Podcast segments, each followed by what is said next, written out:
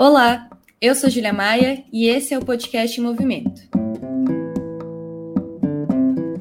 No dia 25 de abril de 1974, as ruas puseram fim ao regime ditatorial vigente desde 1933 em Portugal.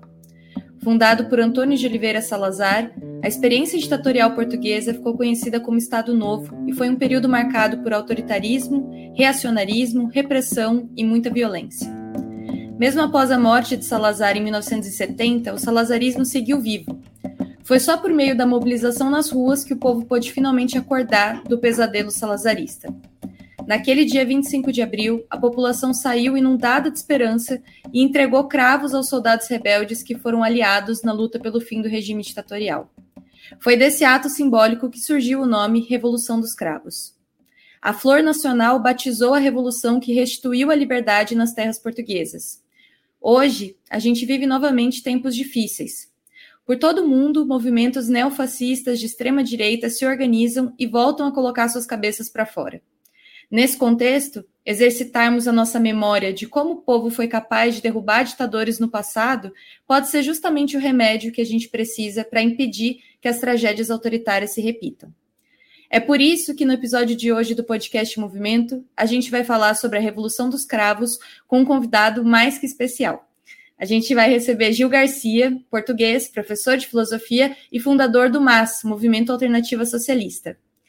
Gil, me faltam palavras para agradecer a sua generosidade e disposição de aceitar participar do nosso podcast, mas de toda forma, muito, muito obrigada e seja bem-vindo. Será um prazer, obrigado eu pelo convite tenho muito apreço pela família brasileira, tenho grandes amigos, grandes referências, um, e por isso foi com todo o agrado que eu aceitei a proposta do podcast Movimento, que creio que está ligado ao movimento de esquerda socialista no, no Brasil, do qual eu sou muito amigo de vários dos seus líderes, e em particular até de um argentino, né, um brasileiro, que é o Pedro Pujals, ou Pedro Fuentes, como ele também é conhecido e que viveu também a Revolução Portuguesa, portanto ele poderá, inclusive, também em certa medida testemunhar aquilo que eu vier a dizer hoje, não é? E, portanto, mas é com muito prazer que, e é de facto muito importante no, no mundo de hoje, acho que a sua introdução foi, foi positiva desse ponto de vista. Bom, acho que a gente pode começar entendendo mais sobre o que foi esse período de 33 até 1974, quais as características desse regime, quem foi Salazar, que é um dos personagens principais dessa, dessa história. Se você puder começar comentando sobre isso. Ok, Paulo. Primeiro, só um, um pequeno complemento à, à, à, sua introdução. É verdade que o Salazar assumiu o poder pelo interior do Estado em 1933, mas a ditadura em Portugal é conhecida historicamente por ter o seu início em 1926. Há um golpe militar, desse golpe militar ergue-se um, um, regime já de si autoritário, depois chama para a chefia do governo o António de Oliveira Salazar, o futuro ditador. Ele já tinha estado como ministro das Finanças de, de, de alguns governos e acharam que ele era o, o homem indicado para, digamos, pôr as, as finanças em ordem do Estado português e através de um regime autoritário, violento, uma ditadura, e chamaram para fechar o governo em 33, ela altera a Constituição. Depois, para nós, a ditadura começa em 1926, portanto, até é conhecida como a mais longa ditadura da, da Europa, ou 48 anos. Uh, Inicia-se um pouco antes do Salazar uh, chefiar o governo diretamente, ou seja, o Estado, uh, e termina uh, depois, uh, termina com o 25 de abril de 1974, ou seja, o regime salazarista, como foi conhecido também, sobreviveu à própria morte do ditador. O ditador deixou, deixou algumas sementes e quem assumiu o poder depois dele sair de cena, depois dele morrer, foi o, o chamado professor Marcelo Caetano, que aliás depois refugiou-se, depois da Revolução dos Escravos, ele refugiou-se no, no, Brasil. Fugiu para o Brasil, Bom, a, a, ditadura mais longa da Europa, 48 anos de ditadura, conhecida como uma ditadura fascista ou ditadura salazarista, foi um regime muito autoritário, não é? Portanto, o país viveu, uh, 1926 está perto, como dá para imaginar, das primeiras décadas do século XX, que Portugal chegou a digamos, as revoluções republicanas, dado que a revolução que derruba a monarquia, uma das revoluções que derruba a monarquia na Europa, chamada Revolução Francesa, começou em 1789. Começou, não deu-se em 1789. Agora, em Portugal, isso só aconteceu no, no século XX, uh, em 1910. Demorou a chegar, mas chegou. Mas o período foi muito conturbado. Uh, portanto, houve situações de grande instabilidade política. E nessas situações, os exércitos e os militares resolvem, digamos, as, as, situações que é aquilo que o Bolsonaro quer no Brasil, é? E outros, digamos, candidatos a ditadores ou ditadores diretamente, que é aquilo que não conseguem através dos chamados regimes democráticos, é através da força, através da imposição de um, de um regime duro. A ditadura portuguesa, a ditadura socialista, foi, foi muito violenta. Eu só vivi a parte final da ditadura, dado que eu era jovem, mas ainda me lembro, eu tinha 16 anos quando andava no, no liceu, aí vocês creio que se chamam uh, segundo grau, uh, portanto, uh, mas já estava a politizar-me com 16 anos de idade quando eu comecei a, a atividade política. Foi um ano antes do, do 25 de Abril. 25 de Abril é 1974, eu comecei a fazer ativismo, ou incorporar-me no ativismo existente em 1973. Portanto, ou seja, que no ano que vem eu farei 50 anos de atividade política ininterrupta no campo da esquerda revolucionária em Portugal. Vivi a parte final da ditadura, já deu para ter uma ideia exata. Por exemplo, uh, nós éramos jovens com a minha idade, 16 anos, uh, dentro de um ano ou de dois, naquela altura, poderiam ser incorporados no exército à força. Havia serviço militar obrigatório. Ser incorporado no exército significava uh, nós sermos enviados para as colónias.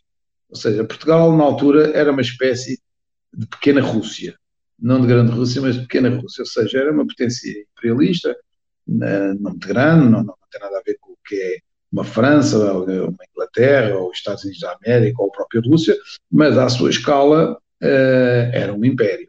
E tinha as suas Ucrânias, isto para os nossos ouvintes perceberem do que é que nós estamos a falar. É? Tínhamos as nossas Ucrânias, que se chamavam-se Moçambique, Angola, Guiné, Cabo Verde, as chamadas as colónias. As que sobraram, dado que os brasileiros empurraram-nos para fora muito tempo antes e, portanto, e, e tornaram-se independentes uh, de Portugal. Aquilo que a Ucrânia precisamente quer uh, faça a não é?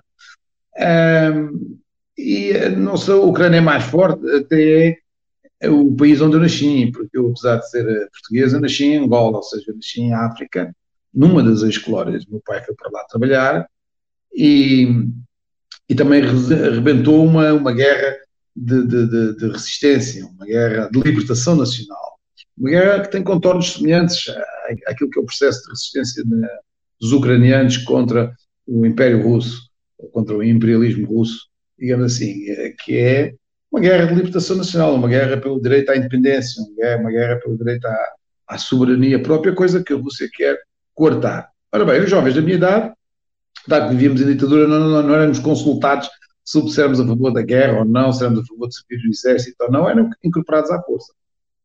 E hoje, e atenção, Portugal teve um número de mortes inacreditáveis na guerra. A guerra durou uns 12 anos, atenção, não é os três meses que, apesar de serem horríveis, os três meses para os ucranianos, obviamente, e, e tomara que acabe rápido e tomara que nunca tivesse começado.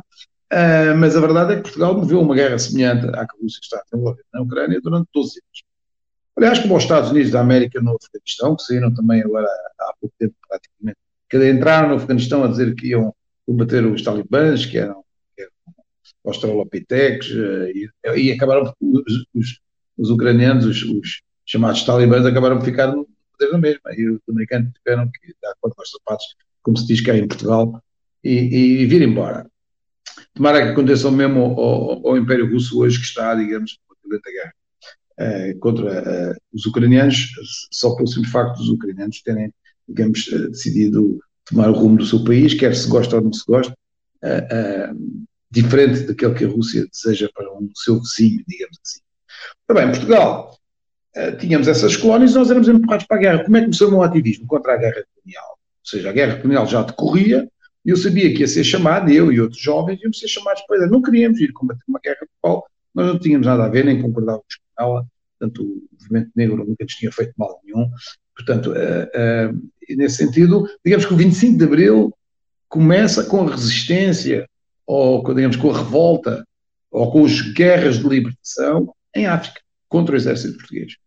O exército português é muito derrotado nesses combates e do interior do próprio exército surge uma camada de jovens militares chamados capitães, que muitos deles vinham das universidades, tinham sido incorporados à força, que eu não fui porque se deu o 25 de abril de 74, e quando eu fazia 17 anos, portanto mais um anito, eh, a Revolução interrompeu portanto, a, a, a, guerra colonial, ou melhor, acabou com a guerra colonial, acabou com, a própria ditadura. Uh, mas a, a, verdade é que os próprios portugueses uh, devem, em grande medida, digamos, a, capacidade de se libertar da ditadura através dos movimentos de libertações em África. Portanto, os movimentos foram desgastando o nosso exército e empurraram os militares dentro do nosso exército a compreenderem que a guerra não, não só não era possível ganhá-la, como não era justa e que havia que mudar o regime em Portugal. Como a ditadura não queria mudar-se a si própria, como o Bolsonaro não quer sair de cena, teve que ser empurrado para fora. E foi aí que os militares, desta vez, não em 1910, que instalam a ditadura, mas desta vez um grupo de militares, capitães, eh, estudantes universitários que tinham sido empurrados à força do exército, resolvem, portanto, dar um golpe militar, chamado o golpe do 25 de Abril, que não era para ser uma revolução, era para ser meramente um golpe militar, acabar com o regime ditatorial e acabar com a guerra colonial, só que o problema é que o povo, quando se lhe abriu uma porta, inundou a casa toda. Saiu para a rua, foi uma imensa revolução. Ou seja, a queda da nossa dura foi através de uma revolução. Enquanto, por exemplo, a queda do Bolsonaro provavelmente não será através de uma revolução, porque pelo menos não há neste momento uma solução revolucionária no, no, Brasil, poderá ser que ele será, seja empurrado para fora, como foi o Trump empurrado para fora nos Estados Unidos da América, através de, das, das, próximas eleições, que, que são correr deste ano, presidenciais. Uh, mas aqui em Portugal, a nossa ditadura caiu através de uma revolução. Isto tem um grande significado, para mim principalmente, e provavelmente serve de lição também para os nossos ouvintes deste podcast, que é, uh, uh, sabe que hoje em dia há muitos setores, incluindo de esquerda, que não acreditam que seja possível fazer revoluções. Desejam-nas, mas lá no fundo não acreditam, acham que isso está desatualizado, que é uma utopia, que o melhor é abraçar o, as democracias, ter muitos deputados, uh, governar através de ter muitos deputados, incorporar governos supostamente de esquerda, toda essa discussão que se trava no Brasil dentro do PSOL, do qual o vosso movimento faz parte. Uh, uh, bom, eu quero esclarecer essa vanguarda brasileira de que as revoluções elas continuam a existir e eu vivi uma delas e não foi há dois séculos foi, foi vai fazer portanto fez este ano 48 anos mas para mim é como se tivesse sido ontem só para vocês terem uma ideia não é porque eu vivi intensamente essa, essa revolução. E as revoluções uh, não são revoluções só porque a gente resolve chamar um, aí uma passeata, não é propriamente uma revolução. Já houve situações revolucionárias no, no, no Brasil. Agora, quando o povo está na rua permanentemente, durante um largo período de tempo, em, digamos em que grandes massas de trabalhadores saem à rua e, digamos, começam a resolver os problemas pelas suas próprias mobilizações, sem esperar nada por parte do governo nem do parlamento, uh, quando eles tomam nas suas mãos o destino do país, por exemplo, ocupando as fábricas, decidindo como é que eram geridas as empresas e as próprias fábricas, e os delegados, nacionalizando a banca, isso aconteceu através de plenários dos trabalhadores bancários aqui sim, em Portugal, ocupando terras, há um movimento sem terra no Brasil. Aqui uh, houve uma forte mobilização por aquilo que chama-se reforma agrária, porque nós tínhamos muitos latifúndios e, e os latifúndios eram, eram pequenos proprietários que deixavam uh, um largo setor da população que era campesinado muito na miséria. Portanto, os camponeses ocuparam as terras, criaram cooperativas de produção, os estudantes tomaram conta das escolas, os estudantes dirigiam as escolas, quer as escolas secundárias, os segundos graus, quer as, quer as universidades. Foi um movimento muito forte, foi uma verdadeira revolução de massas, muito popular. Ou seja, para mim, as revoluções não é matéria dos livros de história eu vivia pessoalmente. E enquanto eu for vivo, digamos assim, eu posso dizer, eu vivi uma revolução. É claro que era uma revolução, foi uma revolução inacabada, não é? Foi uma revolução que pode-se dizer que foi traída em determinado momento, pode-se dizer que foi uma revolução congelada, abortada, o que nós quisermos. Mas um revolucionário não deve confundir os processos objetivos com quem os dirige. Portanto, os processos objetivos estão a decorrer, independentemente das direções desses processos, estarem, digamos, a socavar a sua, a sua, a sua própria dinâmica, ou estarem a atrair a sua própria dinâmica, ou a querer desviar a revolução de um caminho e levá-la para outro, que foi o que aconteceu com o, digamos, o nosso processo revolucionário, que começou em abril de 74, e que é interrompido de forma drástica, também com um novo golpe militar, em 20. Agora, de outra conotação, um golpe militar, podemos chamar de direita, ou de direita mais reacionária, foi em 25 de novembro de 1975. Ou seja, a nossa solução demorou um ano e meio, mais ou menos, e, portanto, com no meio, em 1975, foi conhecido pelo verão quente. Vocês sabem que o nosso verão aqui sim em Portugal é quando é o vosso inverno, é em agosto, não é? Vocês, o vosso verão é em janeiro, fevereiro, e aqui é julho, agosto.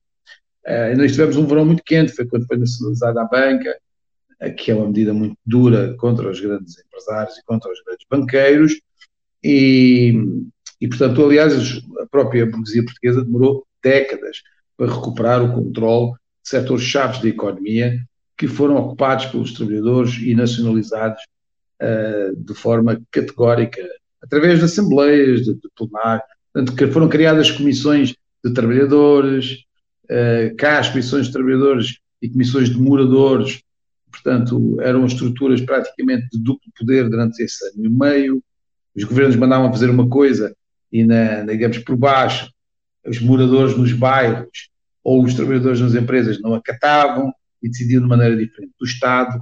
É isso que se chama -se duplo poder. Portugal viveu uma situação de duplo poder. Mas duplo poder nunca, nunca dura muito tempo, não dura três anos, quatro anos, ah, duram meses, como foi o caso da Revolução Portuguesa. Mas é uma experiência inacreditável de democracia direta, ou uma democracia muito direta, que aliás preconizada pelos gregos uh, antes de Cristo, só para se ter uma ideia, na época de Sócrates e Platão, cinco séculos antes de Cristo, ele já tinha uma experiência de democracia direta que não existe nas nossas democracias. As nossas democracias são mais democracias representativas, como se ensina na, nas escolas, mas nós vivemos aqui em Portugal um período de democracia direta muito, muito forte.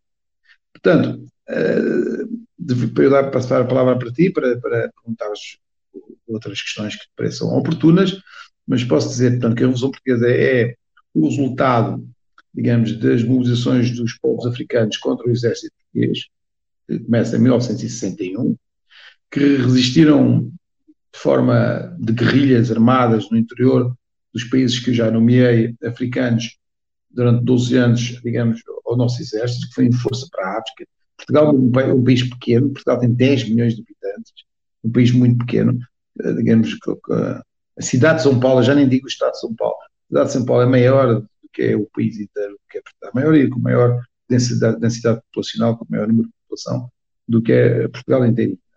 Um, portanto, sendo um, um, país uh, pequeno, viveu, no entanto, uma revolução, uma revolução imensa. É muito eu considero pelo menos muito emocionante assim essa, essa história de como se deu a revolução, especialmente esse elemento internacionalista, né, de como a luta pela liberdade é, dos povos africanos que eram colônias ajudou a luta pela liberdade do povo português que também passava ali por um tipo de ditadura, não uma relação colonial, mas que enfrentava também uma restrição de liberdade. E acho que para nós brasileiros como um todo também, é, brasileiros socialistas em especial, é muito bonito de ver um, uma ditadura ser derrubada por mobilização pelo povo e ter esse processo de derrubada enquanto uma revolução, porque aqui no Brasil a gente teve também um, um período longo de ditadura militar e que não teve o mesmo fim, né? Que teve um fim de uma abertura democrática lenta, gradual, segura, que ainda que tenha tido processos de irrupção popular, de mobilização nas ruas, não foi uma revolução. Nós não tivemos uma revolução. E nós não termos tido uma revolução, essa abertura lenta, gradual e segura, deixou cicatrizes muito profundas no que é a população brasileira hoje, na política brasileira, e inclusive no fato do Bolsonaro hoje ser o nosso presidente também tem tem reflexos dessa, dessa ditadura mal acabada que a gente teve aqui. E o que eu queria te perguntar é se em Portugal o salarazarismo deixou também é, cicatrizes e quais foram essas, ou se a Revolução dos Cravos deixou cicatrizes mais fortes do que a própria ditadura. Ou não se ter superado completamente, ou seja, ou a Revolução não ter ido até ao fim, ter sido uma Revolução incompleta, uma Revolução inacabada, ou uma Revolução traída, é, evidentemente que, que ficaram situações contraditórias. A realidade é sempre cheia de contradições. Portanto, não se perdeu tudo, mas também não se ganhou tudo o que se poderia ter ganho. Uh, bom, conseguimos um regime democrático duradouro, dura, é sempre preferível viver em regimes de democracia, mesmo que estas democracias representativas ou democracias burguesas, que, que, até têm traços autoritários também, e até traços ditatoriais, mas pronto, mas evidentemente comparando com os regimes fascistas e com as ditaduras fascistas, é inegável que é preferível, milhares de vezes, viver neste tipo de regimes do que viver em regimes de ditadura pura e dura, não é? Ora bem, portanto, nós conservamos um grande resultado da Revolução Portuguesa, é precisamente ter uma, um regime democrático relativamente sólido, em que há liberdade para os partidos políticos, para, para os sindicatos, inclusive para organizações revolucionárias, que chegaram a ter eh, aqui a colar de deputados na, no, no, Parlamento português. E não só, mas mesmo na economia nós tivemos grandes transformações sociais, só conseguimos porque a revolução foi muito profunda. Na música, na arte, não, não dá para imaginar como é que era este país antes da, da Revolução do 25 de Abril. Era um país muito atrasado. Portanto, era um país que ainda tinha 30% de, de, de campesinatos, tinha 30% de, de analfabetos, que significa 3 milhões de pessoas com uma população de 10 milhões. Portanto, era um país. Eu lembro-me da minha família e de setores da minha família falarem que às vezes as famílias tinham um peixe para, para dar para três filhos. Portanto, era, era uma pobreza uh, muito grande, não é? ausência total de liberdades, portanto, não, havia censura sobre a música, ora, tudo melhorou, tudo explodiu após a, a, a Revolução Portuguesa. É? Mesmo no desporto, não, já estamos eh, muito melhores, mas evidentemente naquela altura era uma tragédia. Até mesmo no ensino, não havia escolas, havia muitas escolas, portanto as mulheres não era-lhes praticamente permitido frequentar as escolas, mas as universidades conta-se pelos dedos de uma mão o número de mulheres que tinham acesso às, às faculdades. Portanto, eu lembro-me de perguntar à minha mãe, que só teve, que só aprendeu a ler e a escrever, porque é que ela não tinha prosseguido os estudos, e, e a minha mãe, que nasceu em 1933, ela disse-me que, bom, naquela altura o, o, que, o, que era a cultura dominante, digamos, aquilo que os governos diziam, era que a mulher era para estar em casa, para tratar da, da, da roupa e dos filhos, e portanto não precisava de estudar, só precisava de ler e escrever, mãe. Portanto, era, uma, era, uma coisa, era um país muito atrasado. E a Revolução abriu portas imensas a todos os níveis, na massificação do ensino, na literacia, na música, na arte. Nós hoje temos grandes intérpretes que, aliás, costumam ir ao Brasil. Há uma grande relação cultural e musical entre brasileiros, quer da velha guarda, quer da nova guarda, com grandes cantores portugueses, né? Ivan Lis, Chico todos esses cantores já percorreram aqui, os mais recentes portugueses, os Pedro Pinhosas, sei lá, Paulo Fernandes, bem, Milton Nascimento, eu lembro-me de vários, de, de, de, vários desses, desses nomes. Tá? Portanto, foi uma revolução uh, ah, um, ah, muito profunda. Agora, é óbvio que, ao não se levar até ao fim, só para terem uma ideia, a revolução foi tão forte que todas as forças políticas, exceto uma de, chamada democracia cristã, que era o espectro político mais à direita, uh, a Constituição que resulta de 1975, a revolução foi em 74, recordo, dizia no primeiro artigo que o país estava a caminhar para o socialismo. A Constituição assumia que a direção do processo uh, teria que ser desembocado numa sociedade socialista. Uma sociedade socialista, para nós, na altura, não era cá uniões soviéticas, regimes de partido único, nada disso. Eram regimes de libertação da classe trabalhadora, da exploração do qual é submetida quase durante toda a vida. Portanto, era, o socialismo era melhorar as condições de vida das pessoas, era uma, uma democracia ampla, portanto, o direito, olha só para ter uma ideia, portanto, não havia subsídios de férias, não havia subsídios de Natal, não havia 13 terceiro mês, todo esse tipo de conquistas, reformas, isso era tudo muito incipiente, direitos das mulheres, não existia nada. Portanto, a sociedade capitalista sempre tem machismo, mas eh, a partir da adoção de Abril eh, é que se inicia um, uma nova vaga, digamos, de, de combate pelos direitos femininos. Repare que nós o Brasil acho que ainda não legalizou, não legalizou a chamada interrupção voluntária da gravidez, que é a legalização do aborto. Portugal também demorou muitos anos, mesmo após a Revolução. Só mais recentemente é que conseguimos, mas conseguimos legalizá-la. Foi preciso dois referentes do país, o primeiro foi recusado, foi no segundo referente foi legalizado a interrupção voluntária da gravidez, como é conhecida cá. Uh, bom, todas essas grandes conquistas. Agora, evidentemente, se a Revolução não vai até ao fim, se é interrompida, há coisas que se perdem há coisas que voltam para trás, há coisas que retrocedem.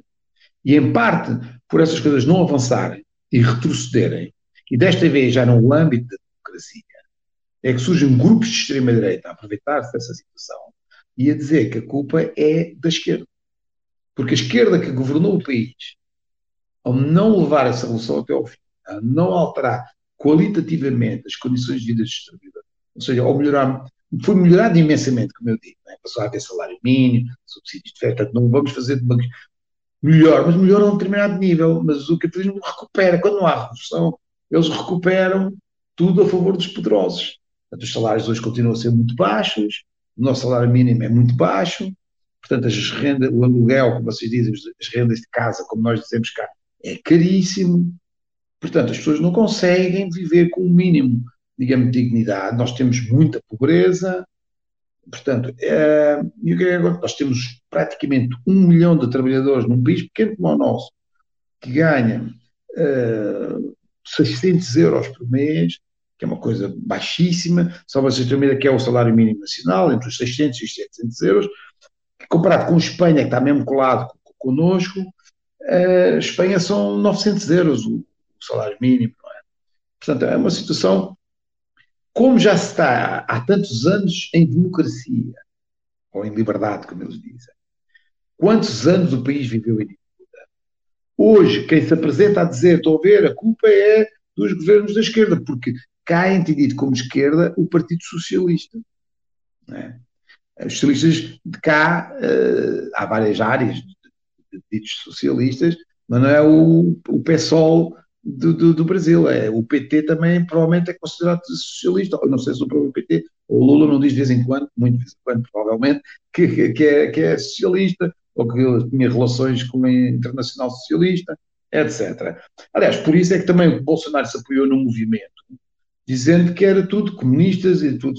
Portanto, a corrupção era produzida ou, ou, ou, estimulada, tantos brasileiros saberão mais do que eu, a partir dos governos de Lula e dos governos de Dilma, deram origem, em repulsa a essa situação, uh, os bolsonaros e a extrema-direita, uh, digamos, surfaram a situação, dizendo isto é a esquerda, talvez a esquerda é esta, é esta desgraça.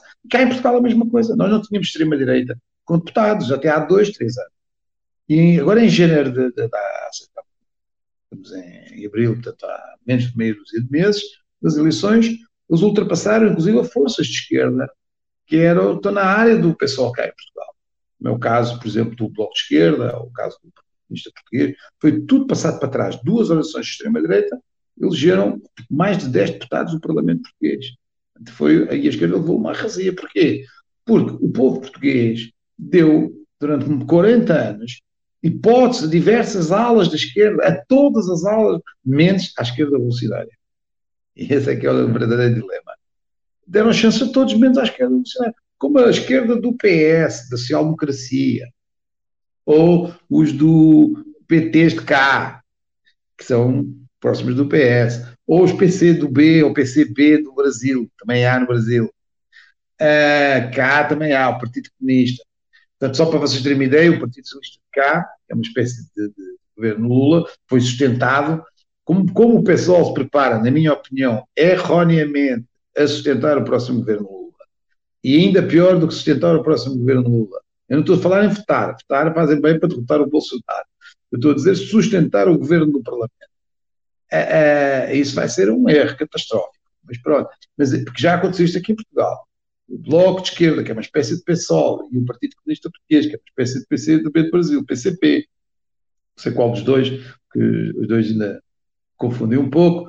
Uh, o que é que o povo, o povo diz? Bom, se aqui em Portugal houve um governo durante seis anos dirigido por essas forças políticas de esquerda, e o povo diz assim: o meu salário está uma desgraça, a precariedade é imensa, não é? Continua a haver ainda muitas digamos, uh, uh, restrições, por exemplo, os salários das próprias mulheres, apesar de ter havido muitos avanços dos direitos das mulheres, mas os salários das mulheres trabalhadoras em Portugal ainda continuam a ser 20% menos do salário dos homens, mesmo na mesma profissão e na mesma área.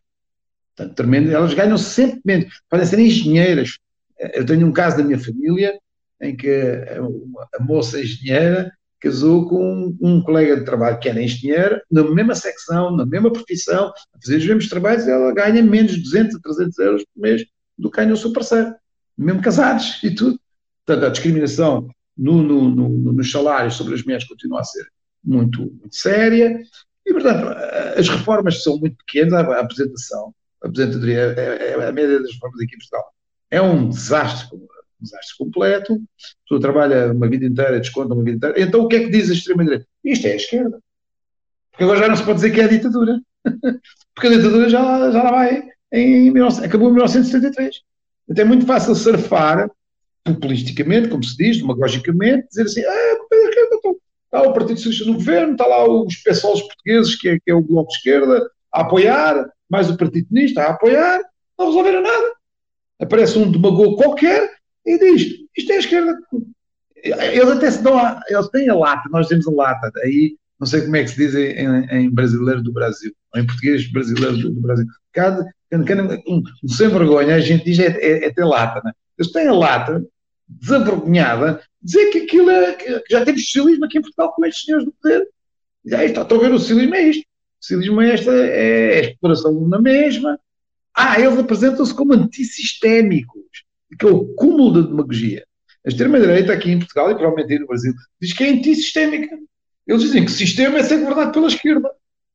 Quando, inclusive, os partidos de extrema-direita são todos filhos de, um ramo da direita que esteve no governo em Portugal nos últimos 40 anos alternava, não é?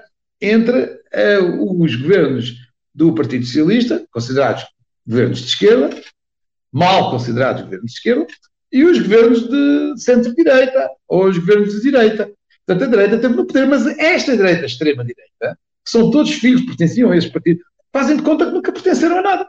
Eu ontem ouvi no dia 25 de Abril um fascista, o chefe do nosso partido fascista, um candidato a Bolsonaro, que chama-se André Ventura, que conseguiu 12 deputados, há dois anos tinha um, que era só ela, e agora em menos de um ano e meio tem 12 deputados, e empurrou as forças de esquerda toda para trás.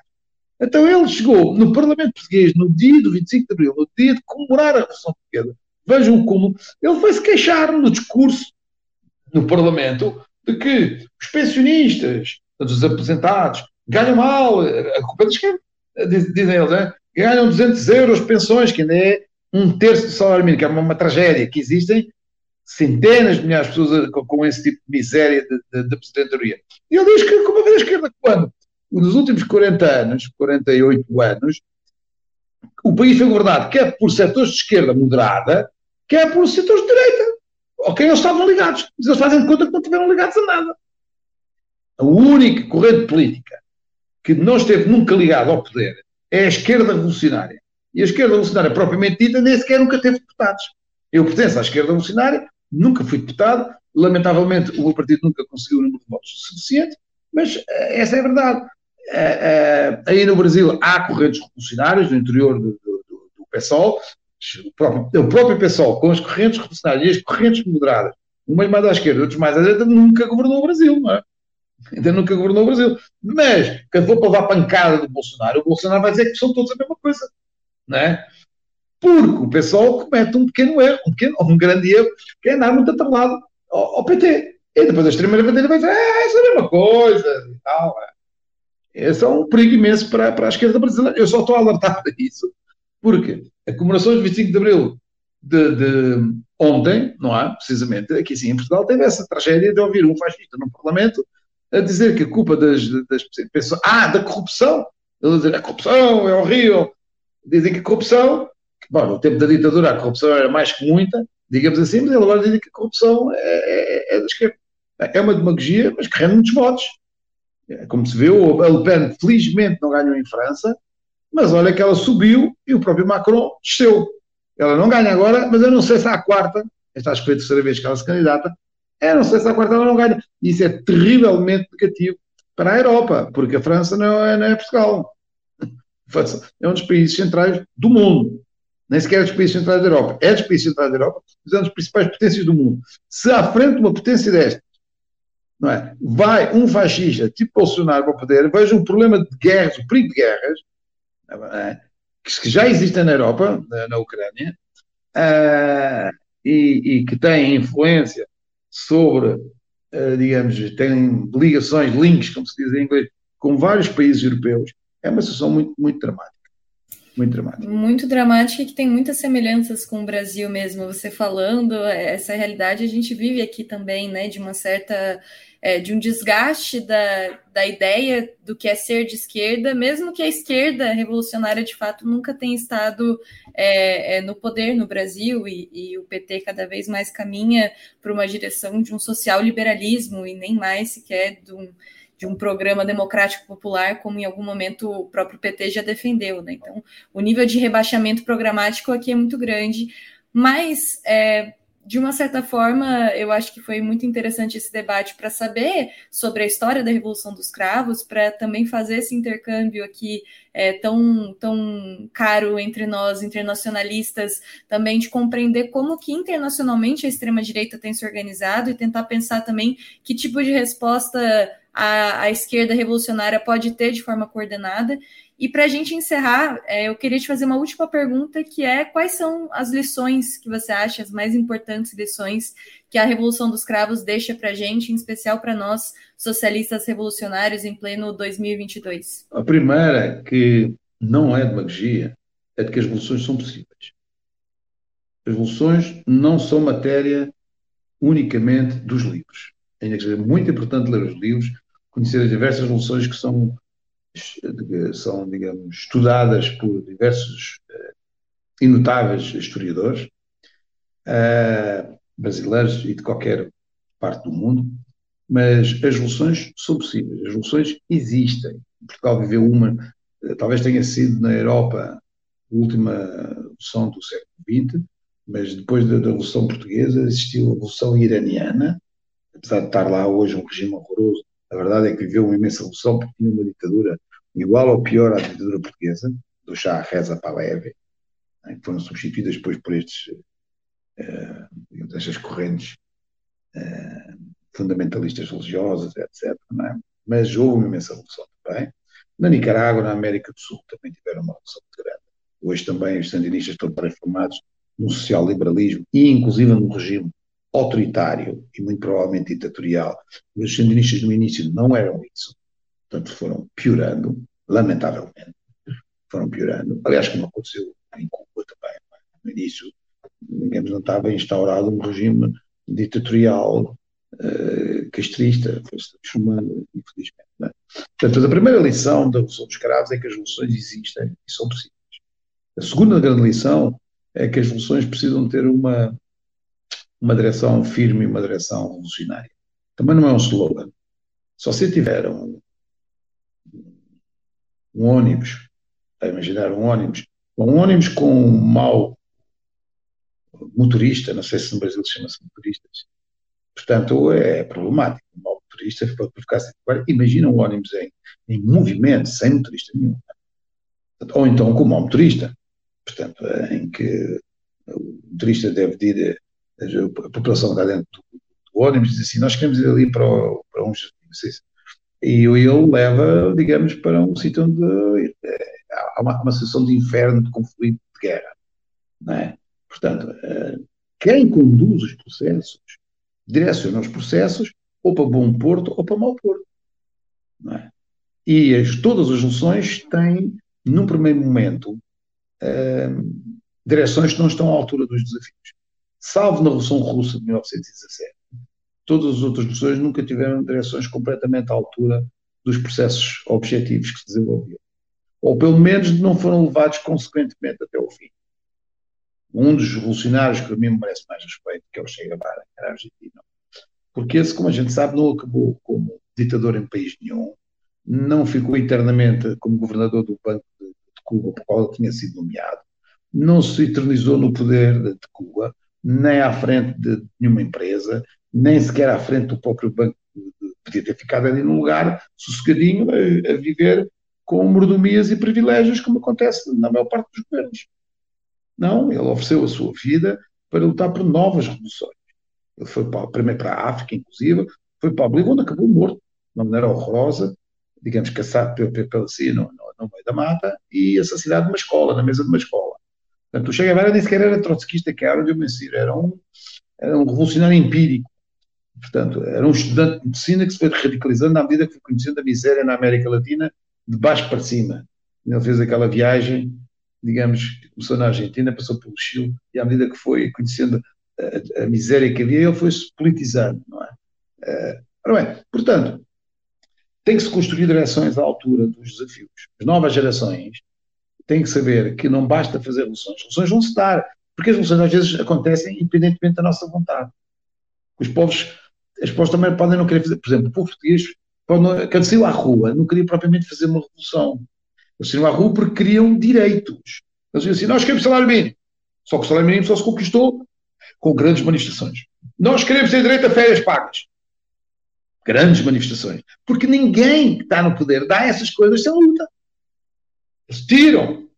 Quando a gente sai de cena, no ponto sai de cena, eles tiram tudo. Ou vão rebaixando os salários, voltam a tirar os direitos. Não se, só se consegue luta. Portanto, se tiver boas direções, eles vão no bom caminho. Se tiver más direções, é uma tragédia. Vejam, o lulismo já teve um governo. O lulismo já teve um governo. Qual foi o resultado desses, desses, desses governos? Pode ter havido períodos Bolsa Família, mais positivos, não sei, não, não conheço bem, mas a verdade, a verdade é que o Bolsonaro, que não era nada no Brasil, surge como uma potência e que em menos de, de, de, de poucos anos chega ao poder num país tão importante quanto a França no mundo, que é o Brasil, eh, quer dizer, que é um, é um, é um país imenso, é um país continental, é um país com importância mundial, nem sequer só na América, na América do Sul. Como é que é possível que um fascista desse chegue? Não era nada, era um momento de gozo nacional no, no Brasil. Ele surfa todo o horror que vem de problemas não resolvidos pelo governo Lula e pelo governo Dilma. Ou seja, essas direções têm que ser substituídas. Ele pode ser reconduzido agora porque o povo está desesperado de tirar Bolsonaro. Mas vocês não podem esperar que vão, uh, digamos, uh, passar a viver na maior das maravilhas. O Lula vai aplicar as mesmas medidas de austeridade que aplicou antes. Eu, eu, eu não por acaso que apoio o Alckmin como seu vice, não é? Já está a dar um sinal que ele não quer caminhar para a esquerda mesmo quando estiver no governo. Portanto, é uma situação dramática. Então, grandes lições. Uma, há revoluções. Duas, é preciso construir direções à altura, direções revolucionárias, para poder direcionar essas revoluções. Não no sentido autoritário. Direcionar não quer dizer dirigir autoritariamente, não quer dizer eh, dentro das próprias forças de esquerda, pensamento único, eh, partido único, nada disso. Tem que haver ampla democracia interna dentro dos partidos, dentro do próprio, do próprio Estado, e, portanto, e caminhar para a libertação da humanidade da, da, da exploração capitalista. Uh, essa é a grande lição. Enquanto fizermos isso, vai haver sempre extrema-direita, vai haver guerras, vai haver destruição ambiental. Vejam o que é que está a passar na Amazónia com os governos de Bolsonaro. Portanto, ou seja, caminhamos para a possibilidade da extinção, não é desta ou daquela espécie, é da própria espécie humana. Isso hoje está em perigo, de facto. Eu nunca pensei ter que afirmar em nenhuma entrevista, mas digo, não só pelas alterações climáticas, como o perigo de novas guerras nucleares, está dentro de nós. Porquê? Porque não há substituição do, do, do regime do sistema capitalista. Enquanto não houver a substituição do regime, o regime capitalista só funciona com, com, com guerras, só funciona com discriminação, com racismo, com machismo, tudo isso. Isso volta de cima. É uma tragédia. Vamos ter que lutar contra todas essas situações, procurando soluções, eu vou dizê-lo, radicais à esquerda. Portanto, as únicas organizações que são verdadeiramente antissistémicas, que podem produzir alterações qualitativas positivas na nossa sociedade, é a esquerda revolucionária. Sabem ela estar à altura dos desafios também. É esse o meu último recado.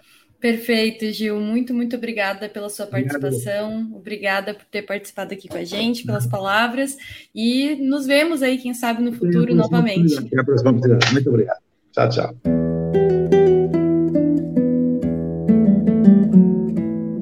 Podcast Movimento é uma iniciativa da revista Movimento e do Movimento Esquerda Socialista.